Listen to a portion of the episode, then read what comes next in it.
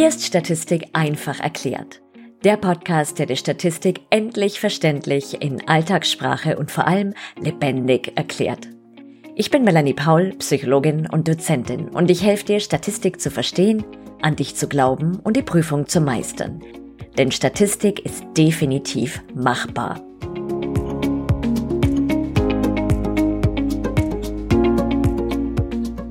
Steht bei dir gerade eine Abschlussarbeit an oder hast du vielleicht schon angefangen und merkst, dass du so ab und an an deine Grenzen kommst? Dann ist die heutige Podcast-Folge genau das Richtige für dich. Denn die Statistikexpertin Daniela Keller hat jetzt einige heiße Tipps für dich, wie du mit den fünf größten Hürden bei Abschlussarbeiten umgehst. Daher Applaus, Trommelwirbel und Vorhang auf für Daniela Keller. Hallo Daniela, ich begrüße dich ganz herzlich zum dritten Mal hier Tatsächlich. Hallo Melanie, vielen Dank, Hallo. schön, dass ich da sein kann. Ja, immer wieder gerne. Du warst ja schon ganz früh da zu Beginn dieses Podcasts, nämlich bei Folge 7 Tipps und Tricks fürs Lernen. Also wer das noch gerne nachhören möchte mit Daniela. Und in Folge 10, wie geht empirisches Forschen? Und heute bist du der Stargast bei der Schnapszahl des 55. Podcasts. Daniela, magst du dich selbst kurz vorstellen für alle diejenigen, die dich schändlicherweise noch nicht kennen? Sehr gerne. Mein Name ist Daniela Keller. Ich lebe in der Nähe von Würzburg mit zwei Teenagerkindern, Mann und einem Hund. Und ich bin Statistikexpertin. Das heißt, ich helfe Leuten, Statistik zu verstehen und richtig für ihr Projekt anzuwenden. Und es sind meistens eben Studierende, Promovierende und Forschende. Außerdem gebe ich auch Workshops zum Beispiel für Forschungsgruppen oder auch für Unternehmen, die vielleicht gerade ein quantitatives Projekt haben. Im Grunde kann ich allen helfen, die eben Statistik selber anwenden möchten und da Unterstützung brauchen. Gut, Daniela, dann übergebe ich nun das Wort an dich und du wirst uns beglücken mit den fünf größten Hürden bei Abschlussarbeiten. Dankeschön. Ja, ich habe mir Gedanken gemacht, was sind denn so die größten Hürden, die ich auch beobachte bei meinen Kundinnen und Kunden. Und eine, die ähm, ganz zu Beginn eigentlich des Forschungsprozesses stehen sollte, ist, äh, oder das, wo sich dann ein Problem raus ähm, entsteht, wenn man das eben nicht macht, ist, dass die Forschungsfrage nicht klar formuliert ist ähm, oder auch das theoretische Modell nicht gut begründet. Da hat man dann einfach das Problem, wenn man dann am Ende vor den Daten sitzt oder vielleicht auch schon noch weiter vor äh, mit der Planung einfach starten möchte, dass man einfach keinen roten Faden hat, weder für die Planung noch für die Analyse. Ähm, man hat dann sehr oft, das beobachte ich sehr oft, äh, einen großen Datensatz, das heißt ganz viele Variablen erhoben, wo, warum auch immer. Also die hat man einfach vielleicht auch bekommen und selber nicht entschieden, was da rein soll. Ähm, könnte dann alles Mögliche statistisch auswerten und ist dann aber unsicher, was man eben tun soll. Also da geht es dann gar nicht mal unbedingt um die statistischen Methoden oder die Software, die man nicht kann, sondern wirklich einfach, dass man nicht weiß, in welche Richtung man inhaltlich gehen soll. Ähm, dann ist es auch so, wenn man das dann wirklich macht, also alles Mögliche auswertet, dass man auch sehr viele verschiedene Ergebnisse hat, die man dann aber am Ende ja zu einer guten Story zusammenfügen muss, um dann auch wirklich seine Arbeit so draus zu schreiben, dass es einen schlüssigen roten Faden hat. Das ist auch ein Problem, das sich dann beim Schreiben ergibt. Und manchmal ist es dann leider so, dass diese Ergebnisse, wenn man wirklich alles Mögliche gerechnet hat, nicht gut zusammenpassen und eben es wirklich schwierig ist, da das gut zu formulieren als Ergebnis. Deswegen die Lösung dafür ist, dass du die Forschungsfrage gleich zu Beginn sehr spitz formulierst. Also ganz, ganz klar formulierst, was genau interessiert jetzt genau bei diesem Projekt. Außerdem musst du die auch theoretisch begründen. Das heißt, du musst ganz viele Studien zu diesem Thema lesen und eben begründen, warum dich jetzt genau diese Forschungsfrage so interessiert.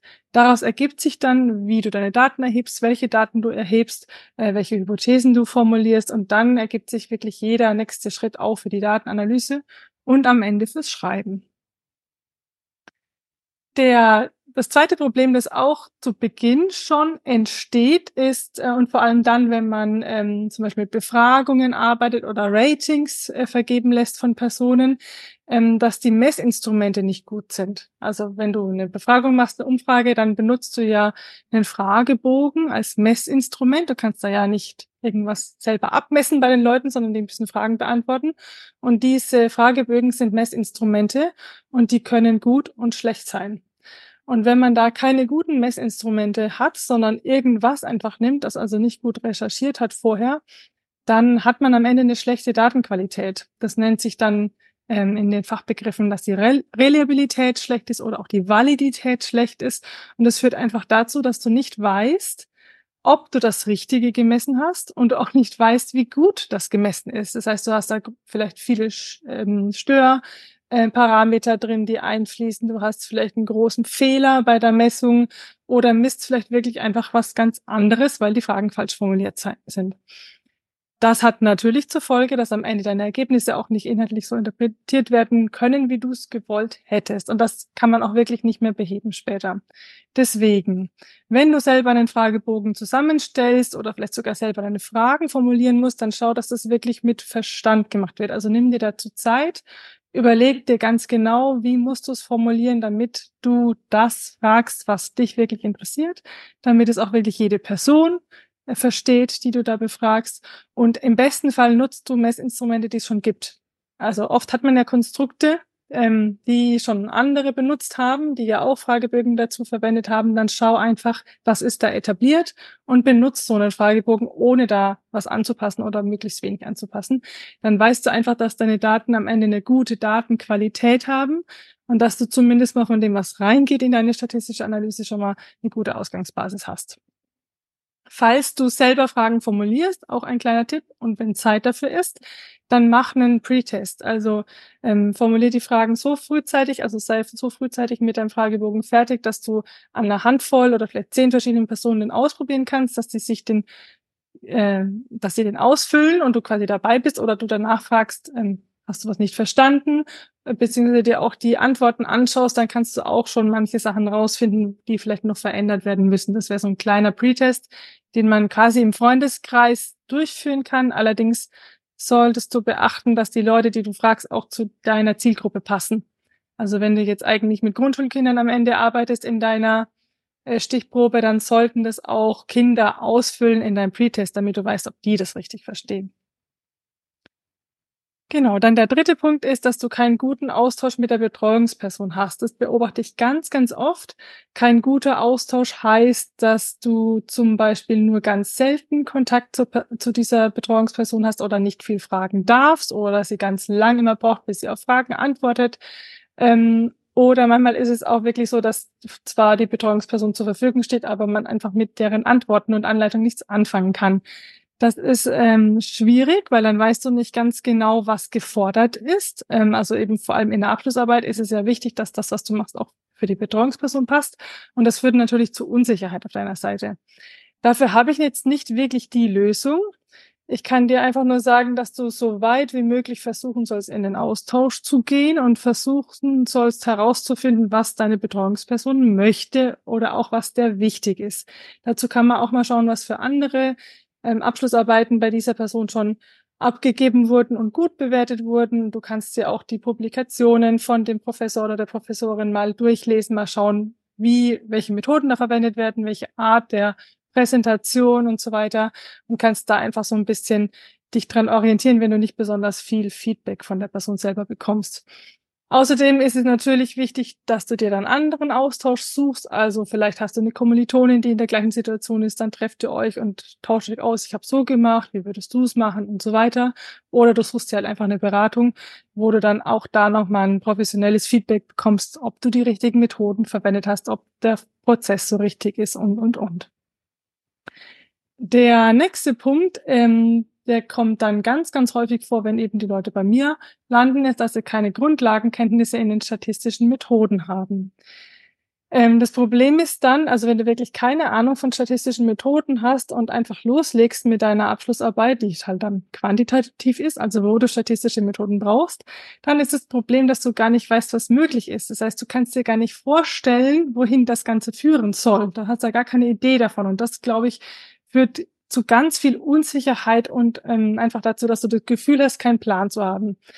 Ähm, deswegen ähm, empfehle ich, dass du dir vorher, also bevor du mit der Abschlussarbeit anfängst, bevor der Zeitdruck kommt, einfach die Grundlagen in den statistischen Methoden aneignest.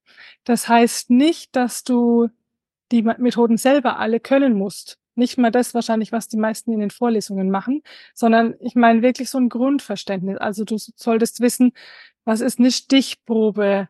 Äh, was ist die Grundgesamtheit? Was ist ein Signifikanztest? Wie funktioniert der? Wie sieht so ein Ergebnis aus in so einem statistischen Test? Ähm, wie wird es aufgeschrieben, zum Beispiel in dem Paper? Was sind die Variablen? Was sind die Variablen-Typen? Was sind explorative Methoden? Was bedeutet deskriptiv und so weiter? Also das sind wirklich so ganz, ganz basic Grundlagensachen, wo du jetzt nicht verstehen musst, wie eine Regression zum Beispiel funktioniert, sondern wirklich nur wie, was passiert da insgesamt bei den statistischen Methoden. Dazu hilft es sehr, auch ähm, einfach andere Studien zu lesen. Das musst du ja sowieso machen. Also du musst ja für die theoretische Fundierung deiner Forschungsfrage sowieso Studien lesen. Und dann kannst du da einfach mal auf die Statistik achten und mal versuchen rauszufinden, ob du grob verstehst, was da passiert ist, also was die in Statistik gemacht haben. Da ist oft sehr wenig, das berichtet wird. Also man muss sich dann manches dann auch dazu denken, aber du bekommst trotzdem so ein bisschen eine Idee, ähm, wie viel du da einfach bist. Und dann würde ich einfach ähm, zum Beispiel mit einem Statistikbuch arbeiten oder auch einen Statistikkurs nochmal besuchen oder so, ähm, wo du einfach nochmal für dich einfach die Definitionen klar kriegst und vielleicht auch mal ein bisschen was sogar ausprobieren kannst. Äh, als Statistikbuch kann ich dir zum Beispiel das Buch vor, ähm, vorschlagen, das ich mit Daniela Weber zusammen äh, geschrieben habe. Das ist im Weili Verlag aus der Dummies-Reihe. Statistische Daten erheben und auswerten für Dummies. Das ist ganz neu. Und da haben wir eben diesen ganzen Forschungsprozess beschrieben. Also auch, wie kommst du zu deiner zu deinem Fragebogen, auf was musst du da achten, wie formulierst du eine Forschungsfrage richtig und so weiter, über die ganzen statistischen Methoden, bis dann am Ende auch, äh, wie man es aufschreibt, wo gehört was hin und so weiter. Und da ist es, wie immer in der Dummies-Reihe, alles wirklich leicht verständlich und auch mit ein bisschen Witz erklärt, so dass es auch gar nicht schwer fällt, das sozusagen durchzuarbeiten. Aber da ist es auch so, dass du nicht alle statistischen Methoden verstehen musst, die da drin sind, weil du wirst sicher nicht alle brauchen. Aber du kannst dir die Grundlagendinge anschauen und eben verstehen, was ist die Grundgesamtheit, was ist eine Variable, wie funktioniert der Prozess der Methodenauswahl, das steckt da auch alles drin. Und die eigentliche Umsetzung, wenn du dann mit den eigenen Daten da sitzt, die kannst du dann auch anhand dieses Buchs machen. Und dann kommen wir zum letzten Punkt, die letzte große Hürde, die oft ähm, vorkommt und auch oft so ein bisschen angstbehaftet ist. Das ist nämlich die Statistiksoftware. Du kannst nämlich normalerweise deine Statistik nicht rechnen ohne eine spezielle Statistiksoftware. Also manche machen das schon auch mit Excel oder so, würde ich aber nicht empfehlen. Also ich empfehle schon eine richtige Statistiksoftware zu verwenden. Ähm, und da haben manche einfach Angst davor, weil es halt technisch ist.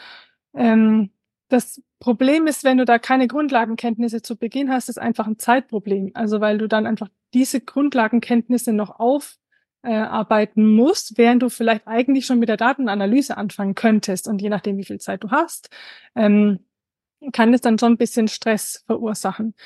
Ähm, deswegen empfehle ich dir, dass du vorher, also bevor du mit deinem Projekt startest, dich schon entscheidest, mit welcher Statistiksoftware du arbeitest und dann auch da drin dich schon einarbeitest. Das heißt auch wieder nicht, dass du alles können musst, was diese Software kann, weil du wirst es eh nicht alles brauchen. Aber du musst einfach verstehen, wie funktioniert die. Und das ist sehr unterschiedlich, je nachdem, mit welcher Software du arbeitest. Also wenn du zum Beispiel mit SPSS arbeitest, dann musst du halt schauen, dass du einen SPSS-Zugang bekommst. Und dann kannst du mal versuchen, Daten, irgendwelche Beispieldaten da reinzuladen in SPSS, damit dann auch ähm, einfache Analysen durchzuführen. Dann wirst du so ein bisschen vertraut mit der Struktur von SPSS, also wie ist die Menüstruktur, da gibt es verschiedene Dateientypen, wie arbeitet man mit der Syntax, wie sieht das Ergebnis aus, wie kann ich da was rauslesen? Und wie kriege ich dann auch wieder zum Beispiel eine Grafik raus ne, für deine Arbeit oder auch eine Tabelle. So diesen ganzen Prozess kannst du alles vorher machen. Einfach mit Beispieldaten. Und es kann sein, dass es bei SPSS so mittelfiel Zeit vielleicht in Anspruch nimmt, wenn du mit einer Software wie R arbeitest. Das ist eine freie Statistiksoftware, bei der du auch ein bisschen Programmierkenntnisse brauchst. Da wirst du wahrscheinlich ein bisschen mehr Zeit zum Einarbeiten brauchen, ist aber auch möglich. Also das haben auch schon ganz, ganz viele geschafft, die vorher keine Ahnung vom Programmieren hatten. Da kann ich euch auch immer nur raten, es wirklich auszuprobieren und zu nutzen, weil R ist eine richtig schöne flexible Software, aber du brauchst auch ein bisschen mehr Zeit als jetzt jemand, der mit SPSS sich zum Beispiel durchklicken will.